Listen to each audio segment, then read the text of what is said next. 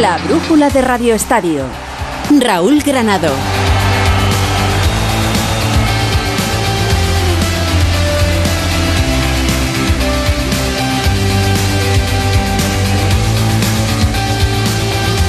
¿Qué tal? Muy buenas tardes de este día 17 de agosto del año 2022 en el que están pasando muchísimas cosas. Es un día frenético en lo que tiene que ver con un mercado de fichajes al que todavía le quedan casi 14 días por delante para terminar y en el que hay muchos nombres encima de la mesa. Por ejemplo, el de Casemiro y su futuro entre el Real Madrid y el Manchester United.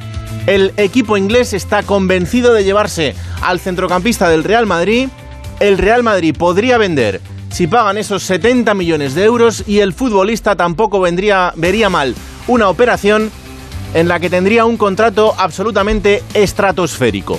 Por otro lado, el Atlético de Madrid ha rechazado una oferta de más de 130 millones de euros por Joao Félix. ¿De quién? Sí, del Manchester United. El Atleti no vende, se remite a la cláusula de 350 millones de euros y Joao Félix no quiere salir del conjunto colchonero. Y el Fútbol Club Barcelona dice adiós a Bernardo Silva. Es más, Bernardo Silva está en conversaciones con el City para renovar. Así que hay mucho de lo que hablar hasta las 9 de la noche. Con toda la redacción de Deportes de Onda Cero al mando de este programa, arrancamos por lo que tiene que ver con Carlos Enrique Casemiro. Hola Fernando Burgos, ¿qué tal? Muy buenas tardes. Buenas tardes, Raúl Granado, ¿qué tal?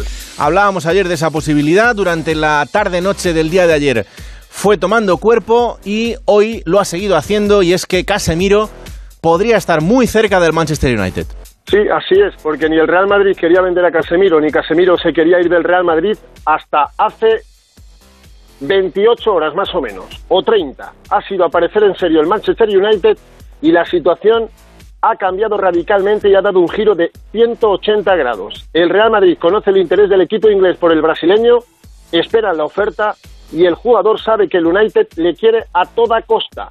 Las cartas están sobre la mesa y ahora hay que ponerlas boca arriba en forma de millones de euros o libras, tanto en el sueldo como en el traspaso. Si la oferta del Manchester United satisface a las dos partes, la operación no solo se puede, sino se debe hacer.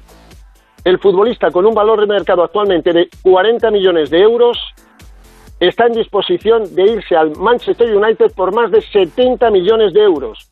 Y ahí, en esa situación, el Madrid no lo dudaría, aunque atención, dejaría que la decisión fuera del jugador, porque hay una variable importantísima y es que los ingleses le doblan el sueldo que Casemiro cobra actualmente y le podrían pagar más de 10 millones de euros netos por temporada. A sus 30 años y con todo ya ganado con el Real Madrid, la oportunidad es de las que se presentan una sola vez en la vida. Por mucho que el United no sea el club ganador de hace unos años, se encuentra en una puesta bajo alarmante y preocupante y sin champion. Aún así, es el mejor club de Inglaterra. El valor deportivo en el equipo de Casemiro es indiscutible, jugador único en su posición, mm.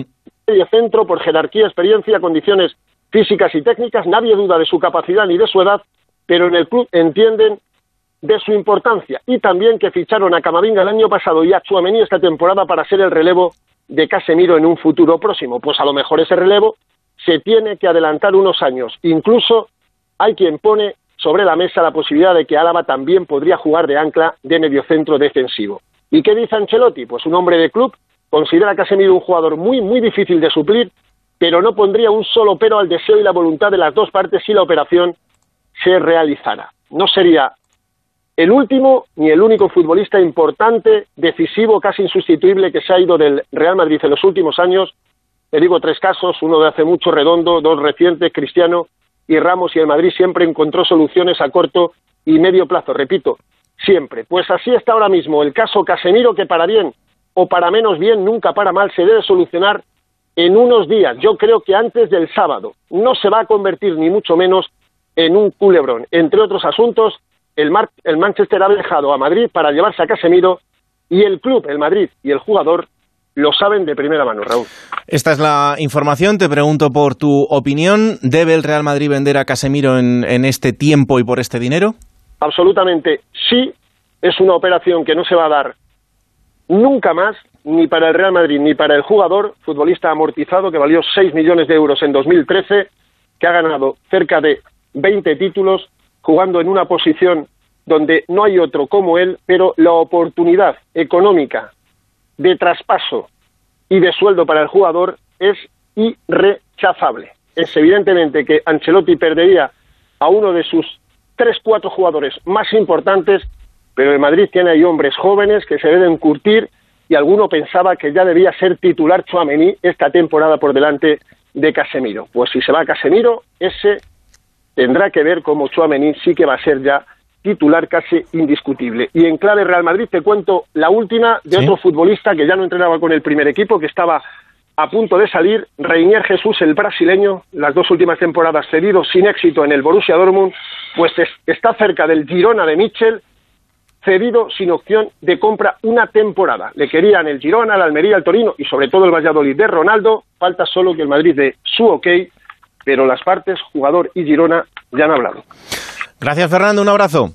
Otro para ti esta mañana. Seguimos hablando de Casemiro. Quiero preguntarle a Miguel Látigo Serrano cuál es su opinión, si debe Casemiro aceptar esta oferta, si debe el Real Madrid vender a este futbolista. Hola Látigo Serrano, ¿qué tal? Muy buenas. ¿Qué tal Raúl? Pues mira, yo creo que sería un doble error. Sería un error por parte del Madrid vender a Casemiro y sería un error por parte de Casemiro irse del Real Madrid y más al Manchester United. Cuando el verano pasado tuvo la opción de ir al PSG y ganar casi 12 millones netos, el propio Casemiro fue el que cerró las puertas a salir del Madrid. Parecería algo eh, hasta un punto estúpido irse de este Madrid a este Manchester United. Obviamente la oferta eh, del United en términos económicos es superior para Casemiro. Obviamente esa oferta de traspaso o esa negociación de traspaso serían unos términos muy ventajosos para el Real Madrid, pero creo que ni el Real Madrid ni Casemiro deben moverse en estos momentos por el dinero. Creo que Casemiro y el Real Madrid son un matrimonio perfecto, creo que han hecho una década de felicidad y creo que tienen por delante al menos otros cuatro o cinco años juntos, posiblemente muy felices. Así que me parece que sería un error histórico que el Madrid vendiera a Casemiro y no menos histórico que Casemiro aceptara irse al Manchester United.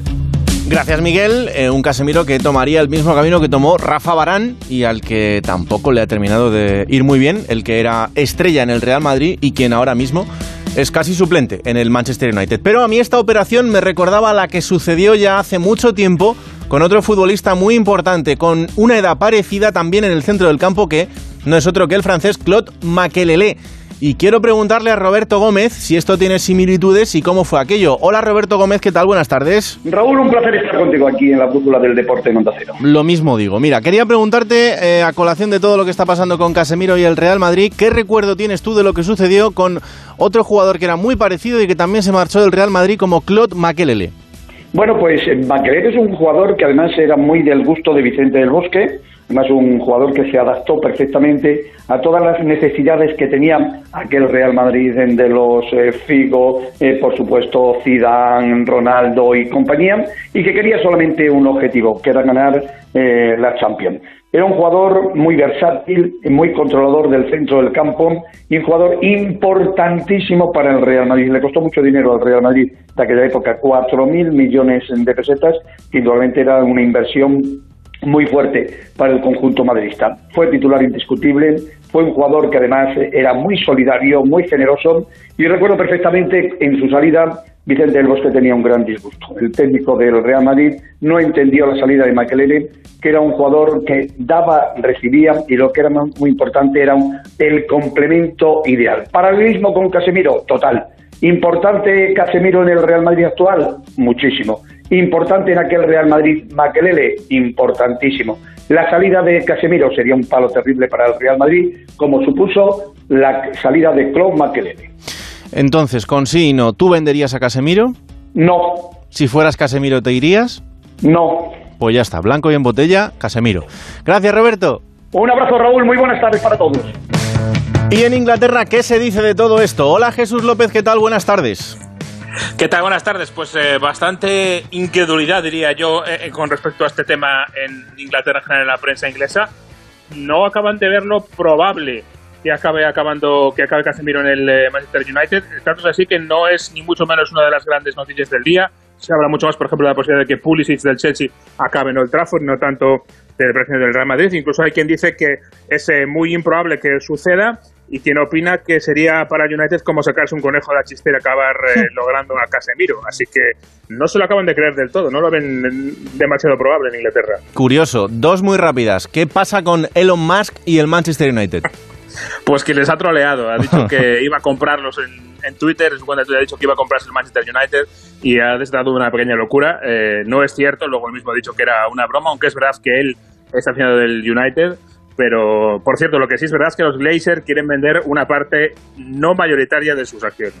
¿Y cuándo podemos saber algo más del futuro de Cristiano Ronaldo?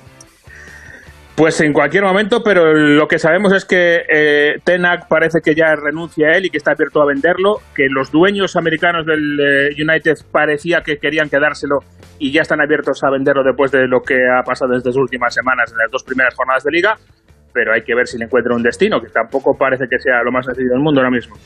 Pues pendientes estaremos. Gracias Jesús, un abrazo. Un abrazo a todos. Y el Manchester United, que parece un mercado persa en el día de hoy, ya lo contaban también los compañeros del diario Marca con esa portada en la que se veía a Casemiro y a Joao Félix, pues sí, también lo han intentado. También han intentado llevarse al crack del Atlético de Madrid con una oferta de más de 130 millones de euros. ¿Y cuál ha sido la respuesta, Alejandro Mori? Buenas tardes. Hola Raúl, buenas tardes. Tajantemente no. La noticia que adelantaban nuestros compañeros del diario en la tarde de hoy, eh, fuentes del club han confirmado a Onda Cero que el Atlético no venderá a Joao Félix. Eh, de hecho, han rechazado esa oferta que tú comentas en torno a los 130 millones, aunque en el club no confirman la cifra pero sí, en torno a ese dinero, es decir, un poquito más de lo que pagó el Atlético Madrid en su día por el jugador, recordamos 127 millones de euros. El club con Joao Félix eh, se remite a la cláusula de rescisión que es de 350 millones. En el Atlético se entiende que el portugués es y será en el futuro su jugador referencia, su jugador estrella y más importante. A pesar de la oferta del United y el interés que también ha venido de otros clubes como el Bayern de Múnich en su momento, el club tiene clarísimo no al traspaso de Joao Félix. Eh, insisto, el 7, entienden, es el estandarte del equipo y tiene contrato hasta 2028. Por cierto, que esto eh, se puede eh, añadir al resto de jugadores que están sonando también en la órbita del United, es decir, Morata, Cuña, eh, y ahora también Griezmann, ¿no? Por lo que parece. Bueno, pues el club se remite a las cláusulas de rescisión. No va a negociar y no quiere vender a ningún jugador. Están contentísimos con la plantilla que tienen y, por tanto, por parte del Atlético de Madrid no va a haber ventas. Persona clave también Jorge Méndez en esta operación, que en su día ya lo trajo al Atlético de Madrid y que ahora evidentemente tiene los contactos que tiene con el Manchester United. Pero bueno, eh, rápidamente también Jano, el equipo ha vuelto al trabajo en el día de hoy. Sí, ha vuelto al trabajo, por cierto, con presencia de Miguel Ángel Gil y el director deportivo Andrea Berta en el entrenamiento a las 7 de la tarde en la ciudad deportiva y con una buena noticia, y es que eh, tanto Felipe como Jiménez han entrenado con el grupo, así que se recuperan para el partido del domingo frente al Villarreal. Gracias, Jano, un abrazo. Hasta luego. Y en Barcelona el nombre del día, o uno de ellos al menos, es el de Bernardo Silva. Y parece que una operación a la que hay que dar carpetazo. Hola Alfredo Martínez, ¿qué tal? Buenas tardes. Buenas tardes. Parece que sí, que se esfuma uno de los grandes objetivos que tenía este verano el Barcelona por imposible, por caro, por prohibitivo, ¿no? Es verdad que el Barcelona puso las miras muy altas, Lewandowski, Koundé, Rafinha, y que la cuarta pata del banco era Bernardo Silva. Mm. Pero el Manchester United dijo 100 millones de euros 80 largos de libras es el precio de salida del portugués, que tiene 28 años y que es uno de los hombres importantes en el esquema de Pep Guardiola. De tal manera que a falta de una última conversación entre el Fútbol Club Barcelona y el Manchester City está absolutamente descartado. Nos consta y podemos avanzar en onda cero que el club le ha prometido al portugués que este año son 100, pero que el año que viene, cuando solo le queden dos años de contrato, sí rebajarían sensiblemente su cláusula de salida y si persiste en su interés en salir, sí se lo podrían vender al Barcelona. Además, no solo eso, fíjate que al Barcelona se le ha atascado de tal manera la operación salida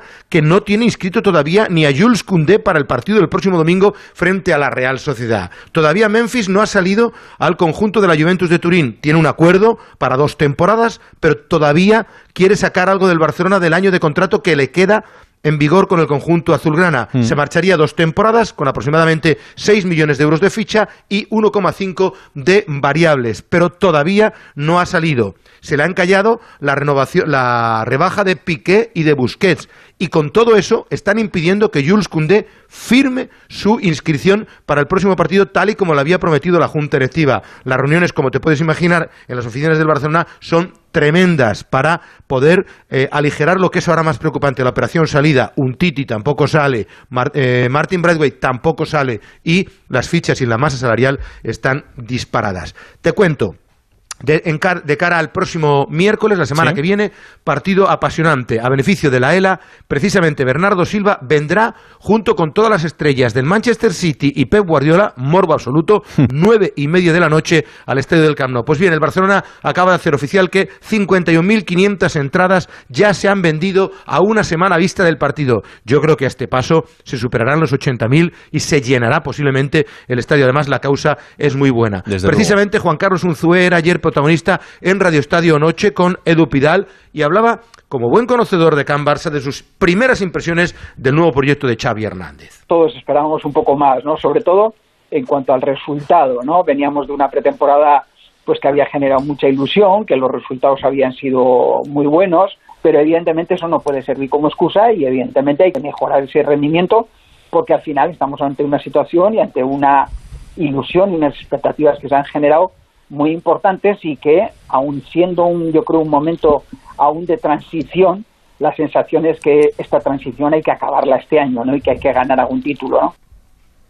Termino con más nombres propios, Raúl. ¿Sí? Serginho Des, el Barça sigue poniéndole en el mercado. El Manchester United es el más interesado, en torno a 18 millones de euros, aunque el americano no quiere salir. Aubameyang tiene muchas novias, pero tampoco sale de momento, porque claro, si se va a Memphis se quedan cortos. Y, entre medias, Marcos Alonso esperando y diciendo, ¿qué hay de lo mío? Entrena con el Chelsea cuando ya tiene un acuerdo con el Barça. Y ya te contarán en Villarreal, lo de Boyd no parece difícil, sino casi, casi imposible. Pero eso sí, nos dicen que fue ofrecido por el entorno del jugador.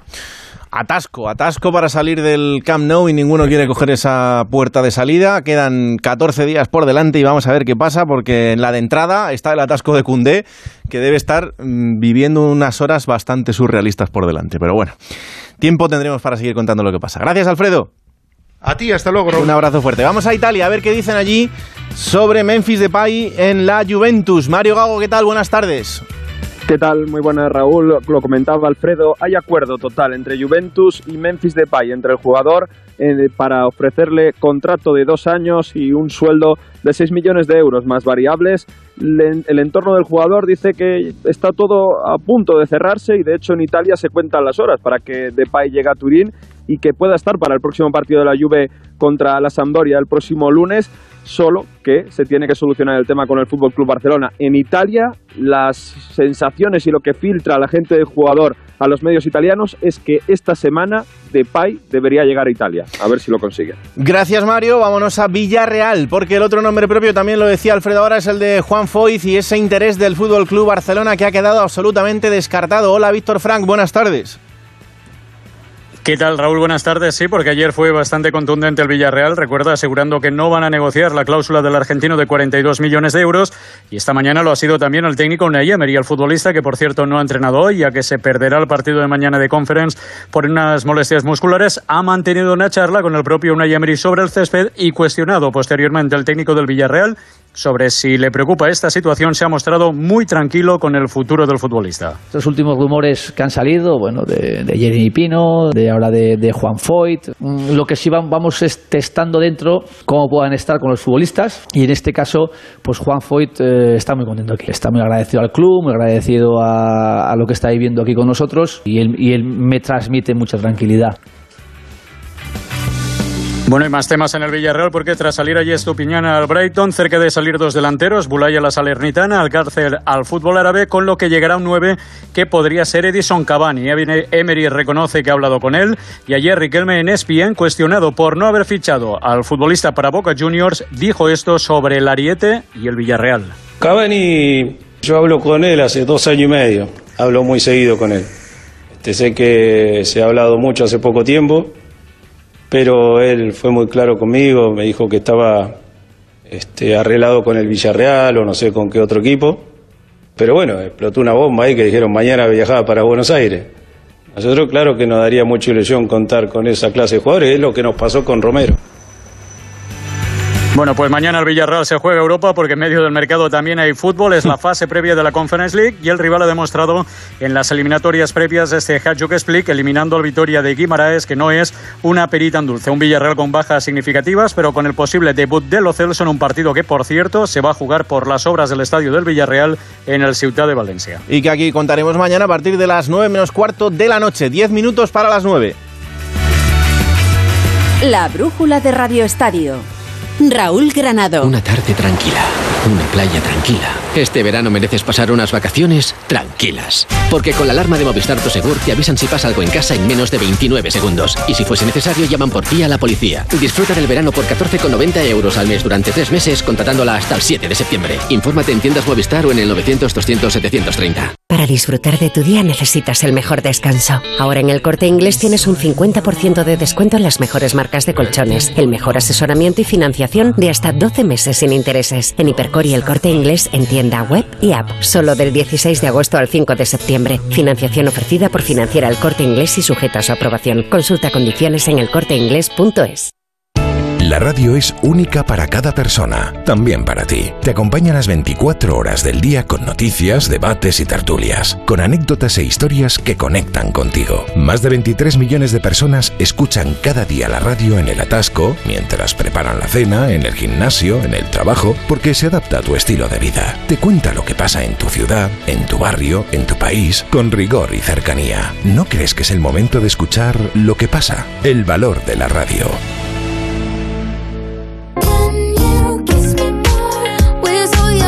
Vamos a Sevilla porque allí hay una cara nueva por fin para el equipo hispalense y es que Nianzú ya es futbolista del conjunto sevillista. Hola Carlos Hidalgo, ¿qué tal? Buenas tardes. ¿Qué tal? Buenas tardes. Oficial el cuarto fichaje del Sevilla, el sustituto de Koundé. No llegaron a buen puerto las negociaciones por el danés Nelson y por el alemán Tilo Kerer y la tercera opción era esta, un joven central francés de 20 años que ha jugado en el PSG y en el Bayern Múnich. El Sevilla va a pagar 16 millones de euros más 4 millones en pluses por objetivos. Llegó anoche a la capital hispalense, hoy ha pasado el reconocimiento médico y ha firmado por cinco temporadas. Monchi hace ahora cuentas por si puede firmar al quinto y último fichaje, que será un mediocentro defensivo o un delantero. A Lopetegui le gusta más la opción de un delantero centro. ¿Qué pasa con Pepe Castro que se va a tener que rascar el bolsillo?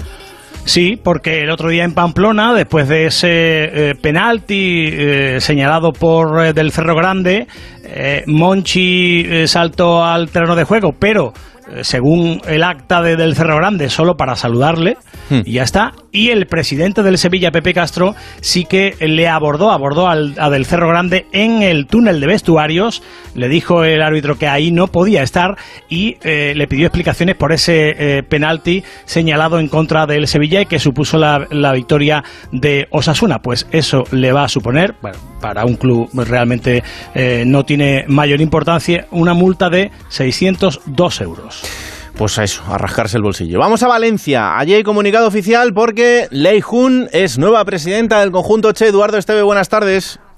Hola Raúl, buenas tardes. Sí, es volver a la casilla de inicio, como volver al principio. Lei Jun, la mano derecha de Peter Lim, vuelve a ser la presidenta del conjunto de Mestalla. Un comunicado oficial sorpresa.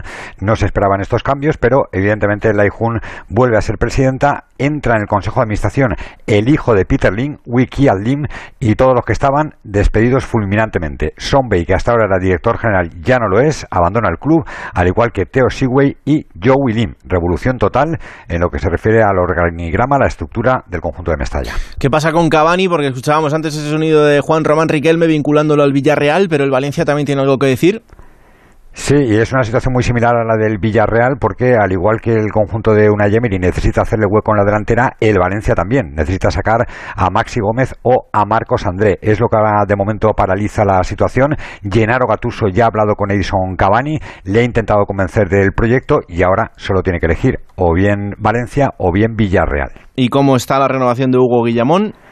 Encaminada, encarrilada y prácticamente cerrada, por no decir que está cerrada. El Valencia hoy se ha reunido con sus agentes en la mañana de hoy y todo ha quedado cerrado. Tres años más para Hugo Guillamón en las mismas condiciones que se acordaron antes de que Peter Lim, allá por el mes de febrero, decidiera paralizar la renovación del canterano. No se va a hacer oficial de momento por una cuestión de fair play financiero. Si el Valencia lo hace oficial antes del 1 de septiembre, debería inscribirle nuevamente en la liga y eso se comería fair play financiero. Gracias, Edu. Vuelvo a Sevilla en este caso para hablar del Betis, porque, ojo, que si el Manchester no puede llevarse a Casemiro, quiere pescar en el Betis, Carlos. Sí, parece ser que en el caso del argentino internacional por la selección albiceleste, Guido Rodríguez, el Betis no quiere vender a los jugadores importantes, pero necesita hacerlo para conseguir activar una palanca con los ingresos por entradas y abonos de los próximos cinco años. Si tiene que ser Guido Rodríguez, el Betis no lo venderá por menos de 30 millones de euros. Gracias, Carlos. Hay novedades en Vigo en cuanto al futuro de Santi Mina. Saludos, Rubén Rey. Saludos desde el mismo momento en que la Audiencia Provincial de Almería declaraba a Santi Mina culpable de un delito de abuso sexual, sentencia que no es firme que está recurrida por ambas partes. Desde ese momento el club anunció ya que el delantero no volvería a jugar en el Celta, el suspendió de empleo y sueldo, lo apartó, aunque en esta pretemporada la entidad tuvo que aceptar el requerimiento de Mina para entrenarse. El caso es que el Al-Shabaab disputó un amistoso en Vigo y ahí surgió esta posibilidad para Santi Mina. El cuadro saudí asume toda la ficha del delantero de las más altas de la plantilla. Santi Mina, que ya había rechazado ofertas de Emiratos Árabes y de Grecia, sí va a aceptar esta opción. Eso sí, pendiente de la tramitación del visado, el jugador además quiere para firmar que el Celta le pague la cantidad correspondiente a su suspensión de empleo y sueldo. La salida de Mina da margen salarial al Celta para buscar un delantero en el mercado. Ahora el siguiente asunto pendiente del club vigués es la salida complicada también de Denis Suárez. Es que esta casa se queda cerrada meses y estamos a cuatro horas de aquí. Sí, la casa está cerrada, pero se queda bien protegida. Con las cámaras y sensores podemos detectar si alguien intenta entrar. Y si hace falta, avisamos a la policía al instante para que puedan actuar. E incluso con el servicio de custodia de llaves, abrirles la puerta a nosotros mismos para que no tengas que venir. Está todo previsto. Este verano protege tu hogar frente a robos y ocupaciones con la alarma de Securitas Direct. Llama ahora al 900-272-272. En la Fundación A3 Media acercamos a niños y jóvenes el valor de la comunicación, acompañándolos en su desarrollo para que aprendan a comprender y gestionar correctamente la información que los rodea. Fundación A3 Media. Hagamos juntos una sociedad más crítica y libre. Un paso por Francia para saber cómo está la polémica entre Mbappé y Neymar. Manu Terradillos, ¿qué tal? Buenas tardes. ¿Qué tal? Buenas tardes. Pues el PSG que intenta pasar página de ese penalty gate. Raúl, ¿cómo estás? Hoy ha publicado imágenes de un entrenamiento en el que todo el mundo sonríe. La madre de Kylian Mbappé, que ha hablado hace poco para asegurar que el roce entre su hijo y Neymar para ver quién tira los penaltis ya se ha solucionado, pero la polémica que sigue y va más allá. La prensa francesa que se hace eco de la división del enfado tanto de Mbappé como de Neymar por dos razones. A Mbappé se le prometieron una serie de cosas para renovar, para que no se fuese al Madrid y no solo tirar los penaltis, también fichajes, un estilo de juego centrado en su figura e incluso se cita la salida de Neymar, una serie de cambios en definitiva que no se han cumplido, lo que ha provocado malestar en el atacante francés y por otro lado el malestar de Neymar, Raúl, que te puedes imaginar, porque a Mbappé no le pareció mal la idea de deshacerse del brasileño este verano, así que veremos si hay gestos, veremos quién tira los penaltis este domingo cuando jueguen contra el Lille en la Liga Francesa. Mañana arranca la Champions femenina para el Real Madrid. Ana Rodríguez, buenas tardes. ¿Qué tal, Raúl? Buenas tardes. Pues sí, comienza la Champions para el Real Madrid femenino esta temporada. Mañana a las 9 en Valdebebas juega la semifinal de la primera previa de esta competición frente al Sturm Graz. De no ganar, quedará ya apeado de la competición. Ganando, el domingo jugaría la final de esta primera previa previsiblemente frente al Manchester City. Por cierto, que la UEFA ha dado a conocer a las tres candidatas a mejor jugadora de la pasada campaña y una de ellas, una de estas candidatas, vuelve a ser Alexia Putellas. Y te cuento también que la selección sub-20 ganó la pasada madrugada 3-0 a Australia y jugará los cuartos de final del Mundial de la categoría el domingo frente a México. Ciclismo y noticia porque Nairo Quintana es positivo, positivo por tramadol. Javier Barbero. Sí, positivo por tramadol, que es un analgésico que sirve para enmascarar el dolor y aunque no se considera una sustancia dopante, la Unión Ciclista Internacional sí prohibió su uso hace más de tres años. Lo que sucede ahora es que Nairo queda descalificado del Tour, donde había sido sexto en la general, pero el colombiano sí va a poder tomar la salida de la próxima Vuelta a España. Su equipo, el Arkea, con el que ayer renovó para las tres próximas temporadas, ha dicho que toma nota, ha recordado que el tramadol no es dopante y que el positivo de Nairo no acarrea ningún tipo de suspensión. Y un paso rápido por Múnich para saber cómo ha ido la jornada en los europeos de atletismo. Compañero Alberto Hernández, soy corredor. ¿Qué tal? Buenas tardes. Muy buenas tardes, pues va fantástica. De hecho, acabamos de colocar a nuestros dos ballistas en la final. Así el Martínez ha impuesto en su semi con 13.25, la mejor marca de todos los participantes. Y Quique Llopis lo mismo en la tercera semi con 13.30, haciendo marca personal. Van a estar ambos en la final a las 10 y 22, ambos eh, candidatos a medalla.